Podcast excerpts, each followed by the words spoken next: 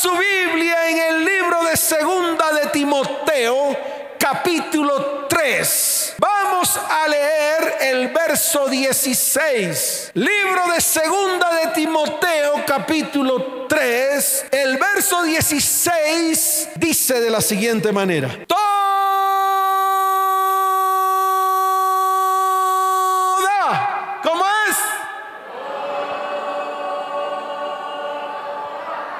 Tienen hambre. Ustedes no desayunan. Vienen con el estómago pegado al espinazo. Tienen filo. Están que se cortan. Vamos otra vez. Dice, toda. ¿Cómo dice?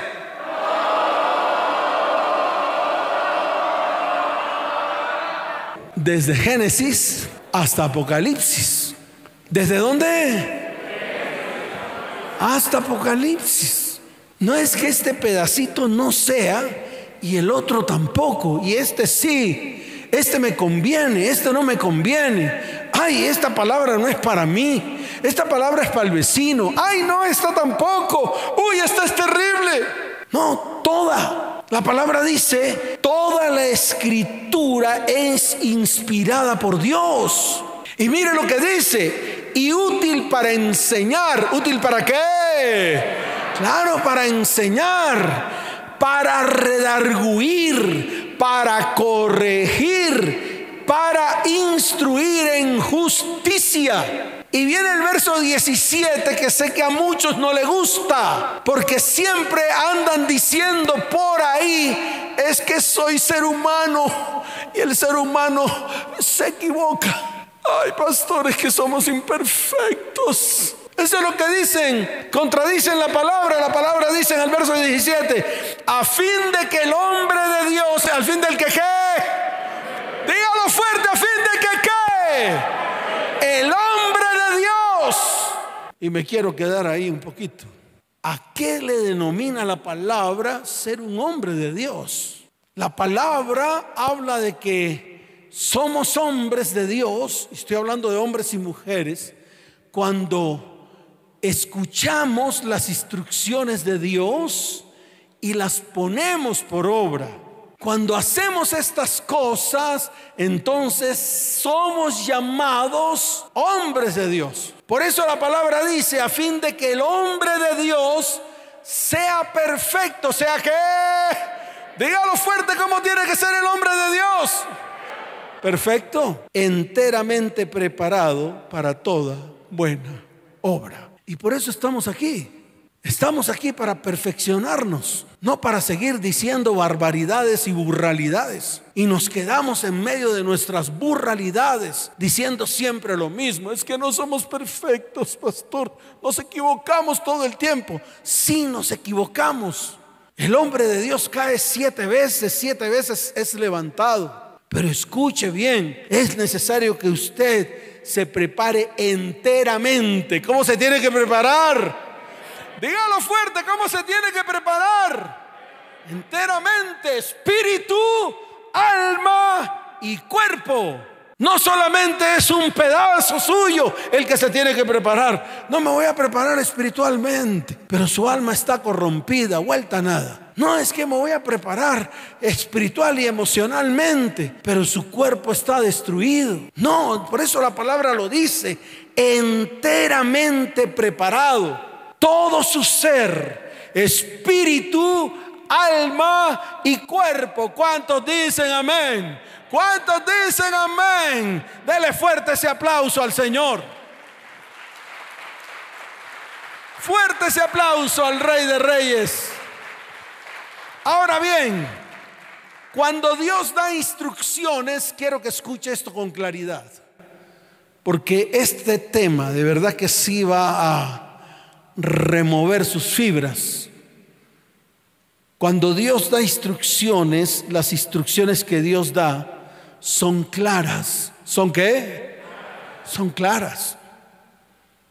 Son precisas. Dios nos pone a hacer algo y lo que Él nos pone a hacer tiene que ser claro y preciso.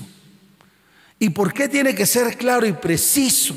Escuche bien, Porque nosotros no podemos ni cambiarlas ni modificarlas. Muchas veces cuando Dios da instrucciones, nosotros comenzamos a hacer lo contrario a las instrucciones que Dios da. Y entonces, ¿qué viene a nuestras vidas? Empezamos a dar vueltas y vueltas y vueltas en el mismo círculo. Y nunca podemos salir de ese círculo para lograr el propósito que Dios tiene preparado para nuestras vidas.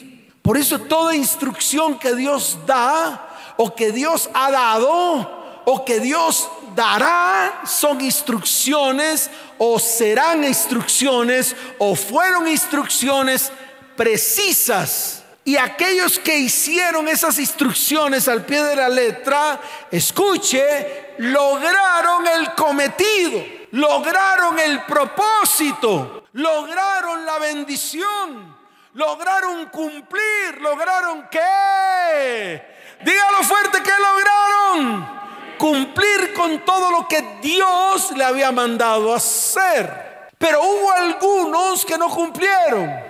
Hubo algunos que se desviaron. Hubo algunos que comenzaron a hacer lo contrario a lo que Dios dijo. ¿Y esto a dónde los llevó? Pues obviamente los llevó a la destrucción los llevó a que salieran de ese propósito que Dios había colocado en medio de sus vidas, en medio de sus familias y en medio de sus descendencias. ¿Cuántos dicen amén?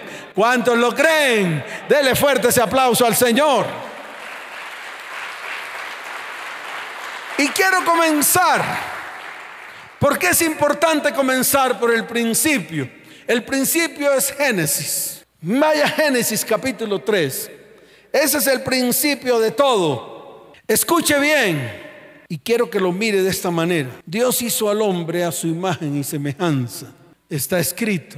Dice, a imagen y semejanza los creó.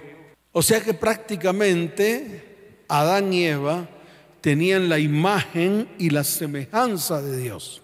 Qué tremendo. Usted se imagina un hombre hecho a imagen y semejanza de Dios. Usted se imagina la perfección. Usted se imagina cómo ellos podían tener autoridad sobre todo lo que Dios les daba. Sobre todo ellos tenían autoridad sobre los vientos, sobre los mares, sobre los peces, sobre los animales que volaban, sobre los animales terrestres, sobre las plantas, sobre los frutos. Tenían toda la autoridad. Así como usted, cuando usted contrae matrimonio con una mujer, y forma un hogar y una familia, usted comienza a tener autoridad sobre la familia. Tanto el hombre como la mujer toman las decisiones al formar el hogar de guiar la familia hacia la bendición y comienzan a desarrollar sus vidas con el fin de pues de ser bendecidos, con el fin de ser prósperos, con el fin de ser sanos, con el fin de que nuestros descendientes también cumplan sus objetivos y sus propósitos sobre esta tierra. Ese es el concepto de familia que Dios creó desde el comienzo. Y lo hizo con Adán y Eva colocándolos a su imagen y semejanza. Los hizo a su imagen y semejanza. Y les dio una orden. ¿Les dio una qué? Claro, les dio una orden, les dio instrucciones. Mientras estuvieron en el Edén, les dio instrucciones. Le dijo, miren, esto va a ser así, esto va a ser. Les dio instrucciones, les dio pautas para que vivieran bien. Les dio pautas para recibir bendición. Les dio pautas para estar sanos. Les dio pautas para estar gozosos y alegres. Les dio pautas para tener autoridad sobre todo. Eso fue lo que hizo Dios. Y eso es lo que prácticamente hace Dios con nosotros en este tiempo.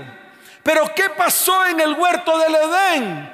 Cuando Dios le da la orden a Adán y Eva, es que pueden comer de todo árbol, menos del que estaba allí en el centro del Edén, pues ellos al comienzo comenzaron como que a, a decir, no, yo allá no me puedo acercar. No, yo allá no me puedo acercar porque el Señor lo dijo claramente, que de ese árbol no podemos comer. Porque si comemos de ese árbol ciertamente moriremos. Y eso fue la instrucción, eso fue la que. Dígalo fuerte, eso fue la que. Claro, la instrucción. Pero esa instrucción fue una instrucción fallida. El hombre falló en la instrucción que Dios le dio. Y entonces había una serpiente que era astuta. Había una serpiente que era qué? Astuta. Yo no sé qué serpiente se le ha acercado a usted que es astuta y lo ha sacado del propósito varón.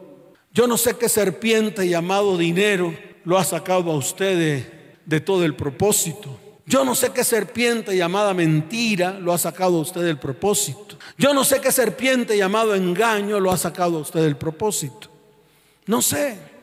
Aquí fue una serpiente enredada en un árbol, el cual Eva, en medio de sus ratos de ocio se le acercó y la serpiente la convenció de que hiciera lo contrario a lo que Dios le había dicho. Y aquí comenzó la hecatombe. Ahora pregúntese usted en qué momento no ha sido obediente con la instrucción de Dios en la cual ha venido hecatombe a su vida. ¿En qué momento usted hizo lo que se le dio la gana, desobedeció las instrucciones de Dios, es más, ni siquiera las escuchó, es más, ni siquiera las puso por obra y cuando se fue en contra de las instrucciones de Dios, todo comenzó a destruirse en su vida. ¿Por qué no hace una reminiscencia de eso? Y se dará cuenta que este es el tiempo en el cual Dios quiere convertirlo a usted nuevamente en su imagen y semejanza cuando usted decida ponerse firme delante de Dios. ¿Cuántos dicen amén? ¿Cuántos dicen amén? Dele fuerte ese aplauso al Señor. Fuerte ese aplauso. Entonces yo quiero que usted vaya a Génesis 3.7. Mire allí Génesis 3.7. Es importante que usted lo vea. Desde el verso 7 en adelante. En Génesis 3 dice, entonces fueron abiertos los ojos de ambos y conocieron que estaban desnudos. Entonces cosieron hojas de higuera y se hicieron delantales. Ahora viene el verso 8, que es donde a mí me impacta. A mí me qué Sí, claro, me pega duro en el corazón. Porque Dios siempre está pendiente de nosotros. Aunque usted no lo crea, muchos no lo creen. Muchos dicen, no, ya Dios me olvidó. No, ya Dios no está pendiente de mí. Pero aquí yo veo que a pesar de todo, Dios estuvo pendiente de su creación. Estuvo pendiente del hombre y de la mujer que creó. Y dice la palabra del Señor en el verso 8, y oyeron la voz de Yahweh Elohim que se paseaba en el huerto. Wow, estaba Dios paseándose en medio del huerto. Oh, qué tremendo. Estas son palabras que pegan a mi corazón y me hacen ver que Dios siempre nos ve. Podríamos decir que ese es el Dios que me ve. Es el Dios que qué. Dígalo fuerte, el Dios que qué Dígalo fuerte, el Dios que qué. Claro, el Dios que me ve. Así que Dios en todo tiempo te está viendo. Así te escondas. Así te metas en medio de los árboles. Así te escondas donde quieras. Así te vayas para otro lado. Dios siempre te va a ver. Porque ese es el Dios que me ve. El Dios que me qué. Dígalo fuerte, el Dios que me qué. Claro. Y dice la palabra, y el hombre y su mujer se escondieron de la presencia de Yahweh Elohim entre los árboles del huerto. Oh, qué bueno. Se escondieron. Ellos creyeron que Dios no los iba a ver. Dijeron, deja que pase. A ver, si, si Él pasa por aquí, nos metemos por acá. Y si te pasa por aquí, nos metemos por allá. Eso es lo que hacemos. Nos vamos de su perfecta presencia. Y déjeme decirle algo. Entre más usted se aleje de Dios, más se acerca al pecado a la maldad, a la iniquidad y a la maldición. Entre más usted está cerca de Dios, más alejado está del pecado, de la maldad y de la iniquidad. ¿Cuántos dicen amén? Y dice la palabra en el verso 9, siga leyendo. Mas Yahweh Elohim llamó al hombre y le dijo, ¿dónde estás tú? Y él respondió, oí tu voz en el huerto y tuve miedo porque estaba desnudo y me escondí. Se perdió la imagen de Dios, del hombre, así como se ha perdido en muchos la imagen de Dios. Pero sabes una cosa, Dios llamó al hombre para restaurar esa imagen que en ese momento el hombre había perdido de él. Y es lo mismo que te está diciendo hoy a ti. Él le dijo al hombre, ¿dónde está lo que te di? ¿Dónde están los dones que te di? ¿Dónde está ese llamado que te di? ¿Dónde está todo lo que te he entregado? ¿A dónde lo has dejado? ¿Sabes por qué? Porque Dios hoy está aquí para restaurarte, para volverte a su propósito, para que tú comiences a escuchar las instrucciones de Dios de una manera correcta y las comiences a hacer por obra. Mire, Dios es tan misericordioso que dice la palabra del Señor que quiso volver a restaurar su, su imagen en él. Por eso mató animales y les hizo túnicas, les hizo túnicas de pieles de animales. ¿Sabes por qué? Porque el hombre había perdido su imagen de Dios, estaba desnudo. Y Dios se dio cuenta que habían comido del árbol de que yo te mandé, no comieses. Ahí está escrito en el verso 11. Y el hombre, a pesar de que empezó a sacar excusas y empezó a precisamente a, sacar sus propios conceptos, Dios lo quiso nuevamente volver a su propósito. Por eso con la que habló, con la que qué, dígalo fuerte, con quién, con la que habló la serpiente, le dijo en el verso 14, y Yahweh Elohim dijo a la serpiente, por cuanto esto hiciste, maldita serás entre todas las bestias y entre todos los animales del campo. Sobre tu pecho andarás y polvo comerás todos los días de tu vida. Verso 15. Y pondré enemistad entre ti y la mujer, y entre tu simiente y la simiente suya. Esta te herirá en la cabeza y tú le herirás en el calcañar. ¿Cuántos dicen amén? ¿Cuántos dicen amén? Lo que Dios le dice a la serpiente fue, tú le heriste, pero la simiente que extraerá en su vientre te aplastará la cabeza. ¿Cuántos dicen amén? Esa simiente se llama Jesucristo, el cual vino a la tierra para restaurar nuestras vidas, nuestra casa, nuestro hogar, nuestra familia y nuestra descendencia. ¿Cuántos dicen amén? ¿Cuántos lo creen? Fuerte ese aplauso al Señor. Fuerte ese aplauso al Rey de Reyes y al Señor de Señores.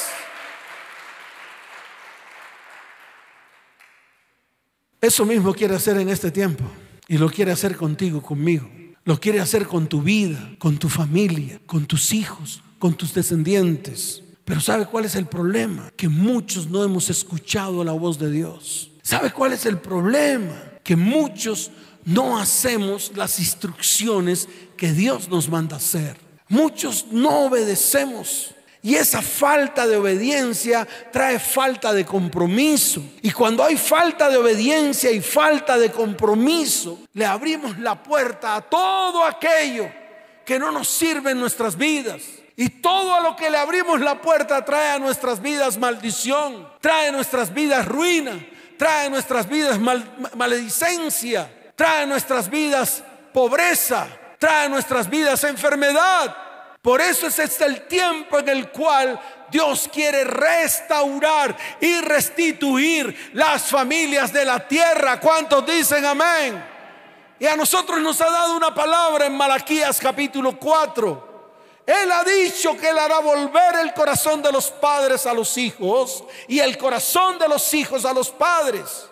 Él también ha dicho que nosotros tenemos que volver nuestro corazón a Dios para que el corazón de Dios se vuelva el corazón de nosotros. La pregunta es, ¿cuántos lo quieren hacer? ¿Cuántos lo quieren hacer? Dele fuerte ese aplauso al Señor.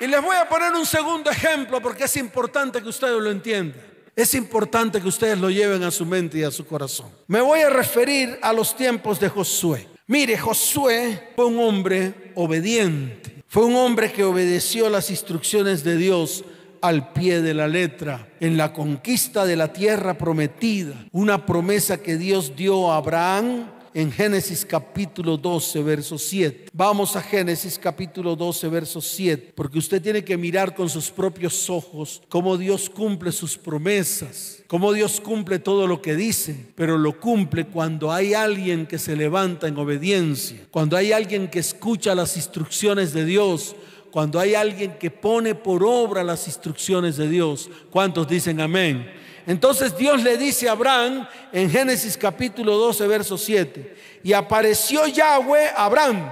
¡Uh! Tremendo, tremendo que Dios se le aparece a estos hombres. En este tiempo tenemos que pedirle a Dios que se nos aparezca. No importa que nos dé diarrea, no importa que por el susto nos dé diarrea, eso no importa. Pero tenemos que acostumbrarnos más a la presencia de Dios que a la presencia de Satanás.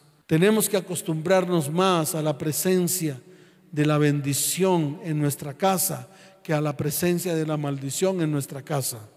Y eso es lo que yo quiero que usted entienda, porque muchas veces queremos más que la presencia de la maldad y la maldición esté en medio de nosotros. Por eso hoy les invito a que comiencen a gustar de la presencia de Dios. Entonces dice la palabra que Dios se le aparece a Abraham, dice, y apareció Yahweh a Abraham y le dijo, a tu descendencia daré esta tierra. ¿A quién le iba a dar esta tierra? Tremenda promesa, muchos años antes Dios le da una promesa a Abraham y dice la palabra, y edificó allí un altar a Yahweh, quien le había aparecido. Esa fue la primera vez que Dios le da la promesa de que la tierra donde él estaba iba a ser de su descendencia. Y tal vez son las promesas que Dios te ha dado a ti. Promesas de bendición, promesas de prosperidad, promesas de sanidad. Y muchos la tienen por ahí escondidas en su palabra, en su Biblia. La subrayaron en algún momento, se les perdió la Biblia y ya no saben ni siquiera qué les ha dado Dios. Por eso es importante traer a memoria las promesas que Dios nos entrega en este tiempo. ¿Cuántos dicen amén? Ahora se la confirmó en Génesis capítulo 15, verso 16. Mire lo que dice la palabra. Y en la cuarta generación, wow, volverán acá porque aún no ha llegado a su colmo la maldad del amorreo hasta aquí. En la cuarta generación, prácticamente cuando Josué estaba al borde de la tierra prometida, escuche bien, se estaba cumpliendo esa palabra. La cuarta generación estaban al borde de la tierra prometida, listos para tomar la tierra que Dios les había prometido, que le había prometido primero a Abraham Luego se la prometió a Isaac. ¿A quién se la prometió? Claro, se la prometió a Isaac en el libro de Génesis capítulo 26. Mírenlo allá. Yo quiero que usted lo vea con detenimiento para que usted vea cómo Dios es un fiel cumplidor de su palabra. Pero cuando somos obedientes, cuando somos qué? Obedientes a las instrucciones de Dios. ¿Obedientes a qué? Muy bien, eso yo quiero que se le quede grabado. Por eso a partir de hoy vamos a tomar esa decisión de ser obedientes a las instrucciones de Dios y de no seguir haciendo lo que se nos da la gana. Porque cuando hacemos lo que se nos da la gana, todo el propósito se pierde. ¿Cuántos dicen amén? Mire lo que dice Génesis 26, desde el verso 2 hasta el verso 5. Dice, después hubo hambre en la tierra, además de la primera hambre que hubo en los días de Abraham. Y se fue Isaac a Abimelech, rey de los filisteos en Gerar y se le apareció Yahweh. Oh, otra vez Dios se le aparece a un hombre. Y le dijo, no desciendas a Egipto, habita en la tierra que yo te diré. Habita como forastero en esta tierra y estaré contigo y te bendeciré. Porque a ti y a tu descendencia daré todas estas tierras y confirmaré el juramento que hice a Abraham, tu padre. ¿Cuántos dicen amén? Eso fue lo que le prometió a Isaac. Lo mismo que le prometió a Abraham. Isaac, hijo de Abraham, porque Dios no cambia. Los que cambiamos somos nosotros, pero Dios siempre se mantiene firme en lo que dice. Ay, pastor, pero es que a mí no me ha hecho nada bueno. Me dio promesas y no las veo. Me dijo que iba a ser próspera. Dicen algunas mujeres. Una vez vino una consejería y me dijo, pastor, Dios me prometió que iba a ser próspera, pero soy pobre. No tengo ni con qué comer. Y entonces yo le dije, ¿qué fue lo que falló? ¿Qué fue lo que falló en la promesa? Cuéntame algo más de ti. Ay, conocí a un man. ¿Y quién era el man? Estaba casado, tenía familia, tres hijos, se lo arrebaté a su esposa. Y yo le dije, ¿tú crees que Dios te va a bendecir habiendo hecho estas cosas? ¿Tú crees que Dios te va a bendecir habiendo hecho estas cosas? Le dije, si las instrucciones de Dios son claras y cuando Dios dice algo lo cumple, pero cuando tú tergiversas toda la palabra de Dios, obviamente la promesa se va a la porra. Así se lo dije. Empezó a llorar. ¿Qué hago, pastor? Porque eso es lo que decimos después de haber metido la pata hasta el fondo. Pero déjeme decirle algo, en este tiempo Dios quiere restaurar y restituir todo lo que se ha perdido. Dios quiere restaurar y restituir todo lo que se ha hecho mal. Dios quiere enderezar los caminos que están torcidos, porque Dios quiere traer bendición a este pueblo y a su descendencia. ¿Cuántos dicen amén? ¿Cuántos dicen amén? Dele fuerte ese aplauso al Señor. Y también se lo dio a Jacob la misma promesa en Génesis capítulo 35, desde el verso 9 en adelante. Génesis 35, ahí Dios le dijo nuevamente a Jacob, le dijo, ahí está escrito en el verso 11, yo soy el Dios omnipotente, crece y multiplícate. Y dijo, y una nación y conjunto de naciones procederán a ti, de ti, y reyes saldrán de tus lomos. Y mira el verso 12. Y la tierra que he dado a Abraham y a Isaac te la daré a ti y a tu descendencia. Después de ti daré la tierra. La misma promesa para toda una generación. La misma promesa para Abraham, la misma promesa para Isaac, la misma promesa para Jacob y la misma promesa para todos los descendientes de Jacob. Y eso te está diciendo a ti hoy. ¿Qué le vas a dejar a tu descendencia? Dime. La iglesia tiene que pararse firme y mirar qué le va a dejar usted a su descendencia. ¿Qué le va a dejar a sus hijos cuando usted le dice, ustedes no sirven para nada? Papás que se han ido de sus hogares dejando hijos tirados. ¿Qué le van a dejar a sus hijos? ¿Qué promesas? ¿Qué serán sus hijos? Tal vez lo que usted ha pronunciado de ellos, que son piltrafas, hijos del diablo. Eso es lo que usted quiere, que sean sus hijos. Dígame. Y esta es la pregunta que se tiene que hacer la iglesia hoy. Porque Dios piensa en las descendencias, en los próximos, en las próximas generaciones. Mas usted está pendiente de usted, de su corazón, de sus emociones. A ver con quién es más feliz, con quién siente más, con quién puede sonreír. Pura basura del mundo. ¿Y los descendientes a dónde irán? Entonces usted tiene que entender el carácter de Dios y lo que está hablando Dios a su iglesia hoy. Usted a su descendencia le tiene que dejar bendición y le tiene que dejar una promesa para ellos, para que en ellos también se cumpla. Y eso se logra cuando usted decide ser obediente a las instrucciones de Dios. ¿Cuántos dicen amén? ¿Cuántos dicen amén? Dele fuerte ese aplauso al Señor.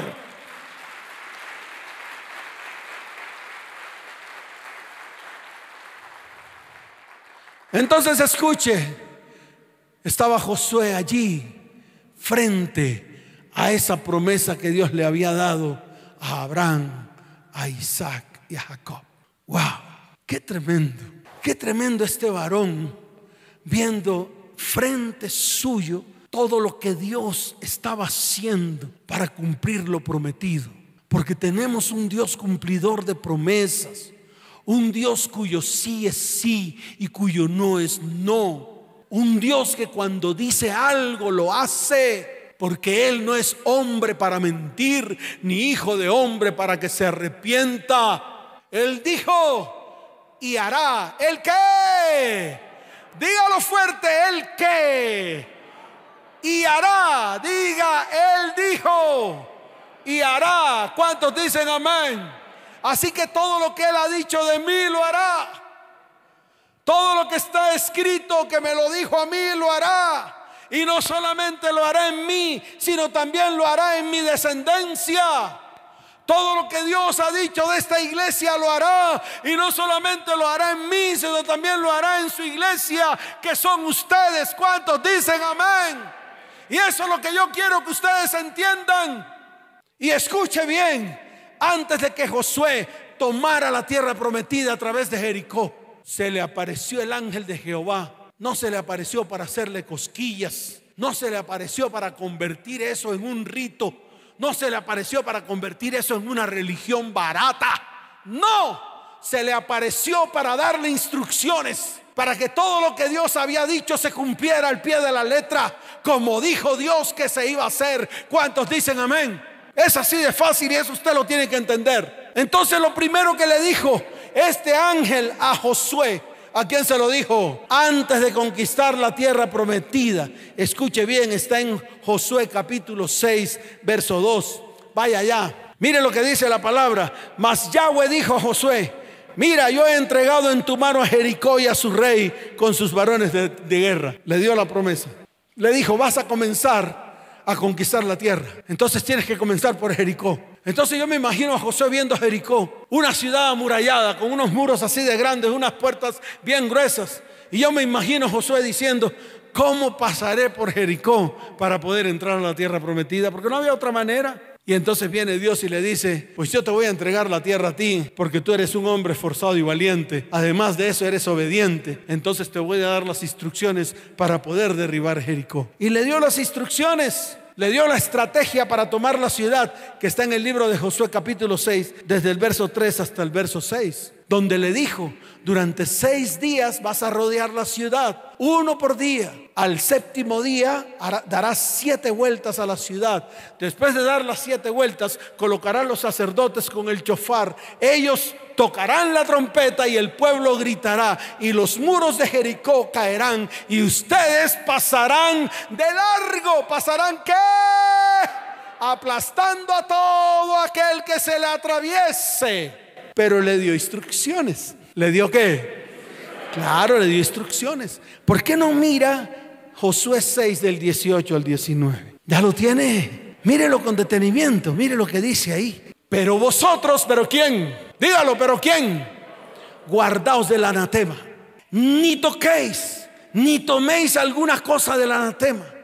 No sea que hagáis anatema el campamento de Israel y los turbéis Verso 19, mire qué era el anatema.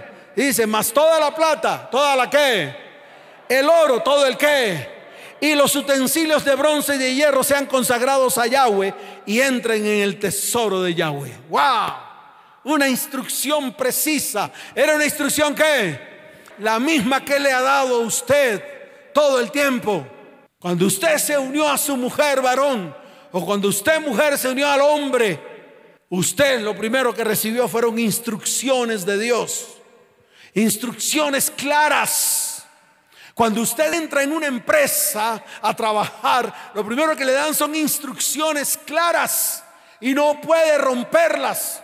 E incluso cuando entramos aquí a la iglesia se le dan instrucciones claras y usted tiene que obedecer las instrucciones claras. Eso mismo ocurre en todo ámbito. Y Dios en ese momento le estaba dando instrucciones claras a Josué para que Josué se lo dijera al pueblo. Hoy el Señor me ha dado instrucciones claras para que se los dé al pueblo. Y le está diciendo, pueblo, yo quiero restaurar sus vidas, yo quiero restaurar sus hogares, yo quiero restaurar sus hijos, pero tienen que ponerse firmes delante del Señor y comenzar a ser obedientes a las instrucciones que yo les daré. ¿Cuántos dicen amén? Algunos dicen amén, pastor. Otros dicen, ay no, no, ¿cómo voy a ir donde mi mujer es una tatacoa? Además ya tiene marido, pastor. Y sus hijos, mm, yo no sé. ¿Cuántos hijos tienes? Tengo tres con esa vieja. ¿Y dónde están? Me los tiene ella. ¿Usted sabe qué les está pasando a ellos? No. ¿Hace cuánto no se comunican? Mm, pastor, antes ya me conseguí otra y ya tengo cinco más, los dos de ellas y tres míos. Y yo le digo siempre, y ese es el propósito que Dios quería para usted. Ese es el propósito. Ese es el propósito de usted abandonar a lo que Dios un día le dio como tesoro y usted los dejó tirar por ahí, los dejó tirados como si fueran piltrafas humanas. Y ahora se está haciendo cargo de dos que no son suyos y de tres que tuvo con la mujer. ¿Usted cree que esos son los propósitos que Dios tiene para ustedes? ¿Usted cree que el propósito para los hombres de hoy es simplemente ir a acostarse con una mujer, preñarla, embarazarla y ya? ¿O usted cree que el propósito que Dios tiene para ustedes, mujeres y varones, es ir a buscar trabajo, trabajar, ganar dinero, comer, ir al excusado, volver a trabajar, ganar dinero, comer e ir al excusado? ¿Ese es todo el propósito que ustedes creen que tienen? Pues se equivocaron de propósito. Ese es un propósito paupérrimo. Un propósito que no nos lleva a la bendición. Un propósito que no nos lleva a la prosperidad, a la sanidad y a la bendición en Cristo Jesús. Por eso tenemos que hacer un alto en el camino y revisar nuestras vidas. Mire, las instrucciones fueron claras y yo creo que hasta aquí todo estaba bien. Pero en medio de todo ese pueblo hubo un hombre llamado Petronilo, Juanchito Trucupey, te lo vino, me lo veas. Yo no sé, aquí se llamaba Can. Yo no sé cómo se llamará, no sé qué nombre tendrá usted. Un hombre llamado Acán que cogió las instrucciones de Dios y se las petaqueó, que cogió las instrucciones de Dios e hizo lo contrario. Dios le dijo, no conviertas el campamento de Israel en anatema, no tomen del anatema. ¿Y qué fue lo primero que hizo? Tomó del anatema, tomó oro y tomó plata y lo guardó entre sus enseres. Y para colmo lo metió en su casa, lo metió ¿dónde?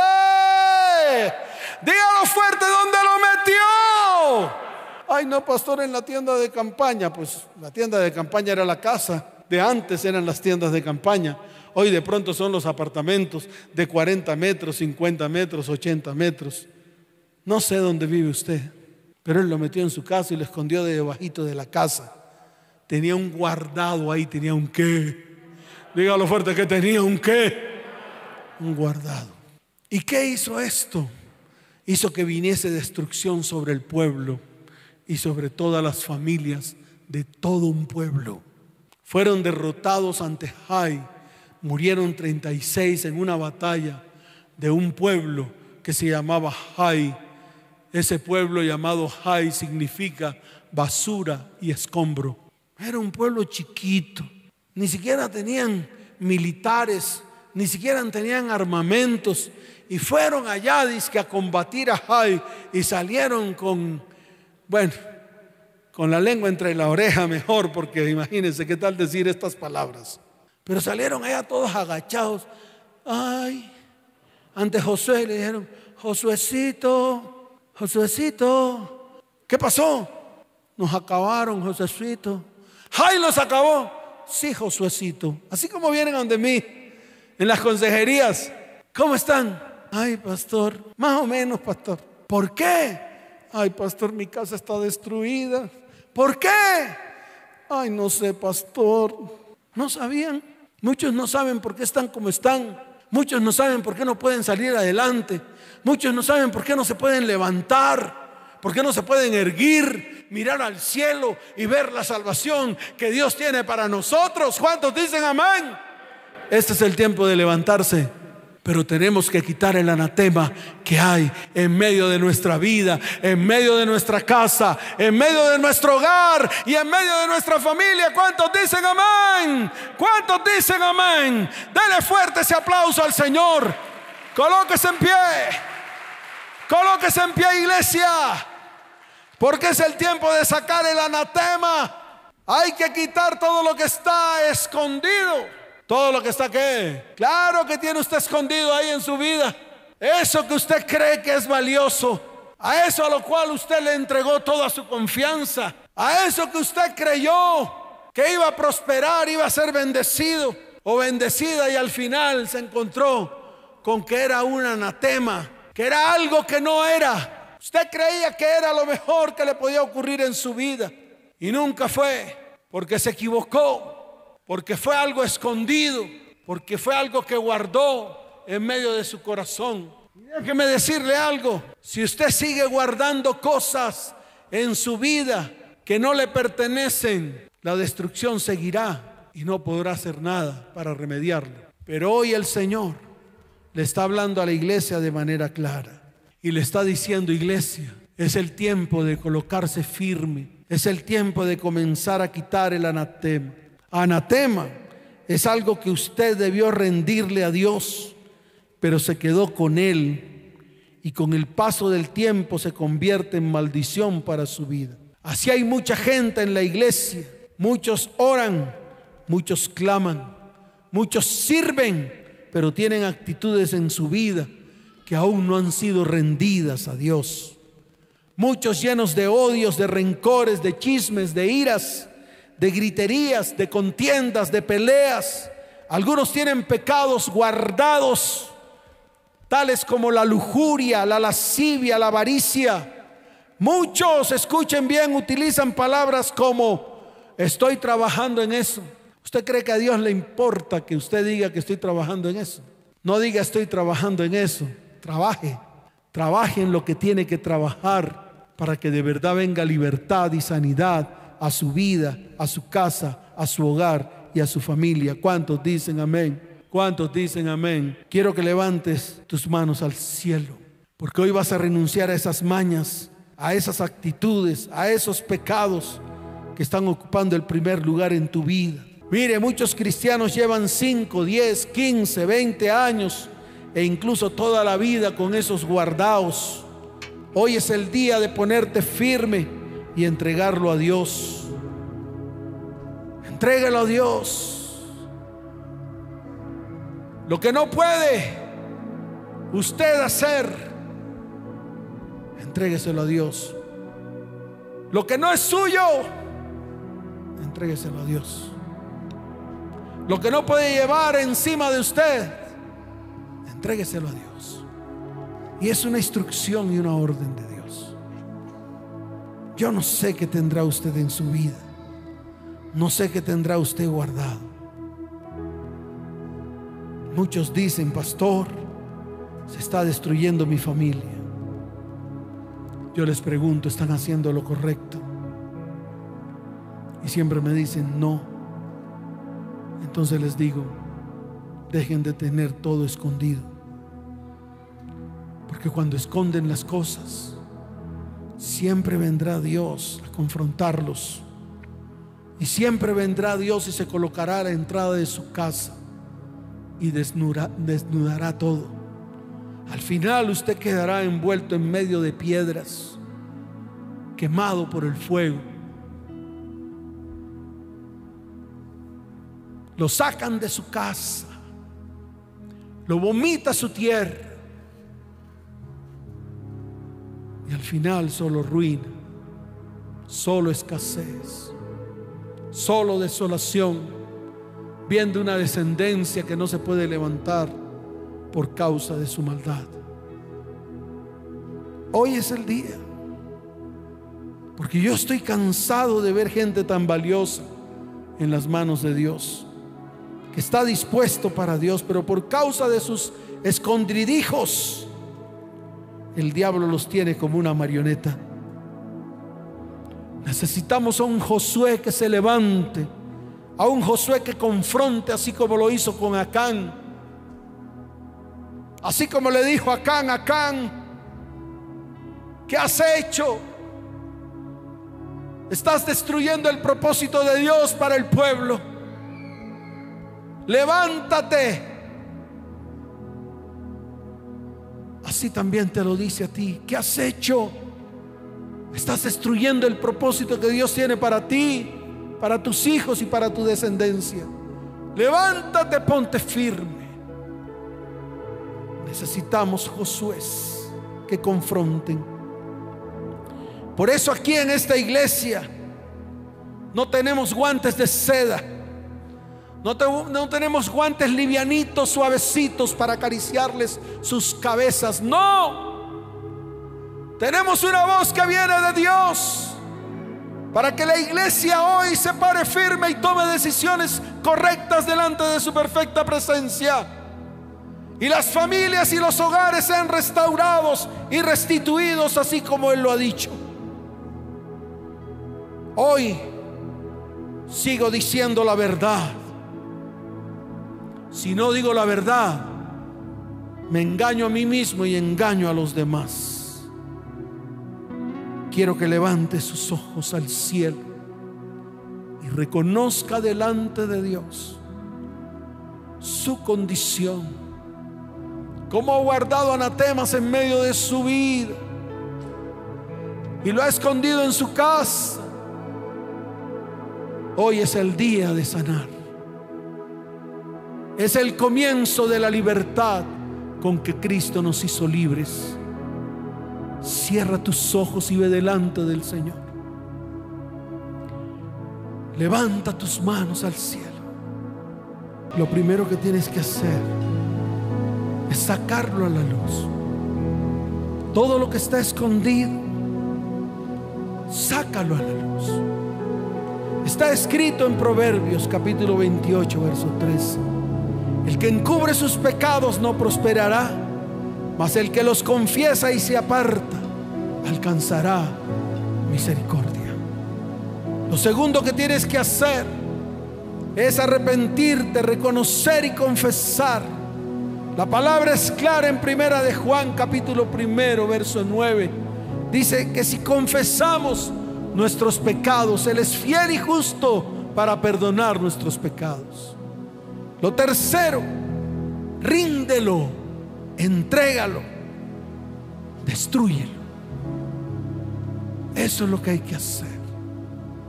Levante sus manos al cielo y dígale, Señor, hoy me acerco a ti con todo el corazón. Hoy saco a la luz todo lo que tengo escondido. Hoy quiero ser libre. Quiero que comience mis tiempos de restauración y sanidad para mi vida, mi familia y mi descendencia. Padre, hoy me arrepiento. Reconozco y confieso delante de ti todo lo que he hecho mal delante de tus ojos, para que seas hallado justo, Señor. Y Padre mío, hoy rindo y entrego y destruyo todo el anatema que hay en medio de mi vida, con el cual he causado estragos, no solamente a mi vida, sino a mi familia y a mi descendencia. Señor, hay propósito para mí. Diga, hay propósito para mí. Hay propósito para mi casa. Hay propósito para mi hogar. Y hay propósito para mi familia. En el nombre de Jesús. Amén. Y amén. Dele fuerte ese aplauso al Señor. Fuerte ese aplauso al Rey de Reyes. Levanta tus manos. Muchos vendrán con alguna necesidad y anhelan acercarse a Él para que esa necesidad sea suplida. Otros vendrán en acción de gracias, diciéndole, Señor, gracias por estos tiempos, que aunque difícil hemos visto tu mano, Señor. Otros vienen delante del Señor clamando por un milagro. Porque Él es el hacedor de milagros. Yo conozco a ese Dios hacedor de milagros. Que en cualquier momento cambia la condición. Que en cualquier momento se manifiesta en medio de nuestras vidas y comienza a obrar y a hacer cosas grandes cualquiera que sea tu necesidad, levanta tus manos y vamos a cantar todos, vamos a decirle, me quiero acercar a ti, Señor. Me quiero acercar. Allí donde estás, cierra tus ojos. Y como clamor delante de su perfecta presencia, dile, Señor, tú no haces acepción de personas. Y todos aquellos que se quieren acercar a ti, tú no los echas fuera. Antes lo abrazas con tu amor, con tu perdón, con tu misericordia y con tu bondad. Por eso levanta tus manos y vamos a decirle, me quiero acercar. Oh, me quiero acercar a ti, Señor. Porque te necesito. Porque quiero decirte que te amo con todo mi ser. Que no hay nadie como tú, ni arriba en el cielo, ni abajo en la tierra. Manifiéstate, Señor, en la iglesia. Y extiende tu mano sobre cada vida y cada familia en este tiempo. Levanta tus manos. Todos con sus manos levantadas. Todos.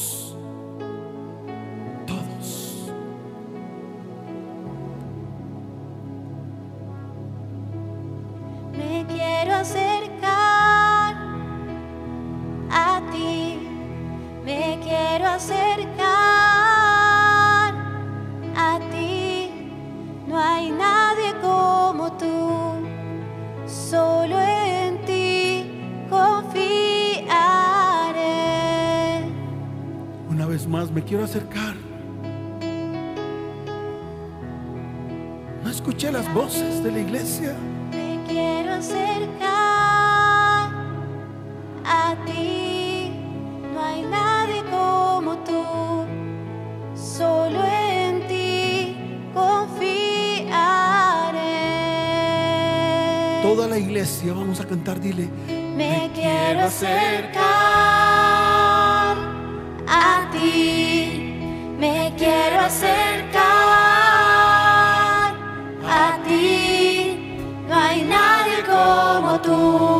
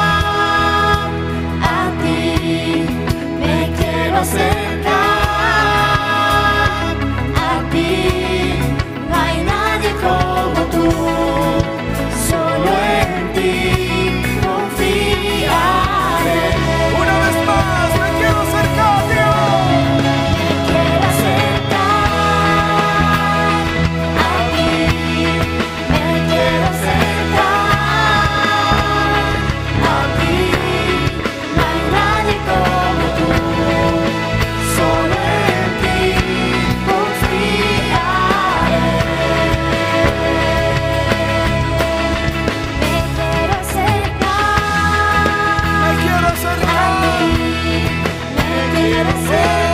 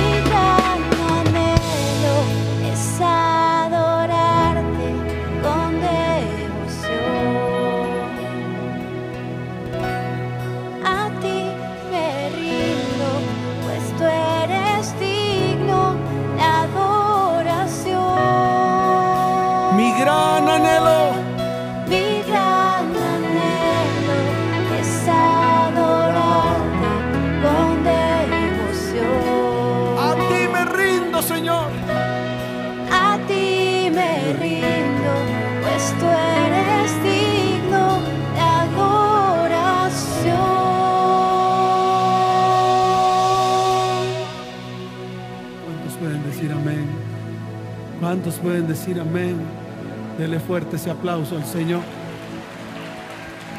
Fuerte ese aplauso. Y todos los que están allí detrás de la transmisión y que están aquí, que vienen por primera vez, quiero que levanten su mano al cielo y declaren después de mí, Señor Jesús, hoy te recibo dentro de mi vida como mi único y suficiente Salvador. Escribe mi nombre en el libro de la vida con tu puño y letra y no lo borres jamás. Ayúdame, Señor, en estos tiempos de dificultad. Sácame adelante, extiende tu mano de misericordia, Señor. Si necesitas ayuda en estos momentos, está apareciendo un número de WhatsApp. Puedes escribir ese número 320-315-9990 Te estaremos respondiendo en esta semana y estaremos extendiendo nuestra mano de misericordia sobre tu vida, así como Dios ha extendido su mano de misericordia sobre nosotros. Iglesia, colócate en pie, levanta tus manos, ponte firme, porque voy a orar por ti. Padre, bendice a tu iglesia. Iglesia cristiana ETP, te bendigo con abundancia de paz. Te bendigo con salud y te bendigo con prosperidad. Vienen los tiempos, iglesia, en las cuales Dios extenderá su mano y traerá bendición a cada vida, a cada hogar y a cada familia que tome la decisión de ponerse firme. Iglesia, te bendigo. Ven paz y que el Señor te bendiga grandemente. En el nombre de Jesús. Amén y amén. Muchas bendiciones. Les amo con todo mi corazón. Nos vemos.